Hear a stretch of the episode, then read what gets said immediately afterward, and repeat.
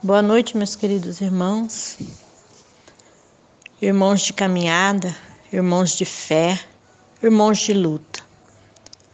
Quando Jesus diz: Não vim para destruir a lei, ele está querendo nos dizer que ele não veio para colocar novas leis, mas reafirmar a que já está no mandamento de Deus principalmente a parte onde ele diz: Amai-vos uns aos outros, como a ti mesmo. Devemos cada vez mais olhar o lado do perdão, o lado da misericórdia.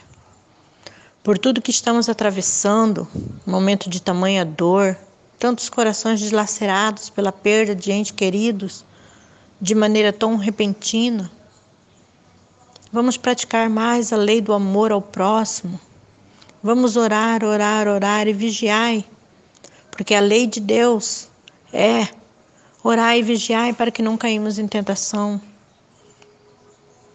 E às vezes, o que é essa tentação? É a dúvida perante a fé. É a dúvida, muitas vezes, onde oramos, oramos, pedimos tanta misericórdia e às vezes perdemos as pessoas a quem amamos e chegamos muitas vezes a duvidar do amor de Deus. Não devemos jamais duvidar. Devemos cada vez mais orar, praticar a lei do perdão. Eu entendo que Deus diz ao reino de Moisés, como diz nós agora, que a lei só tem que ser reafirmada, obedecida.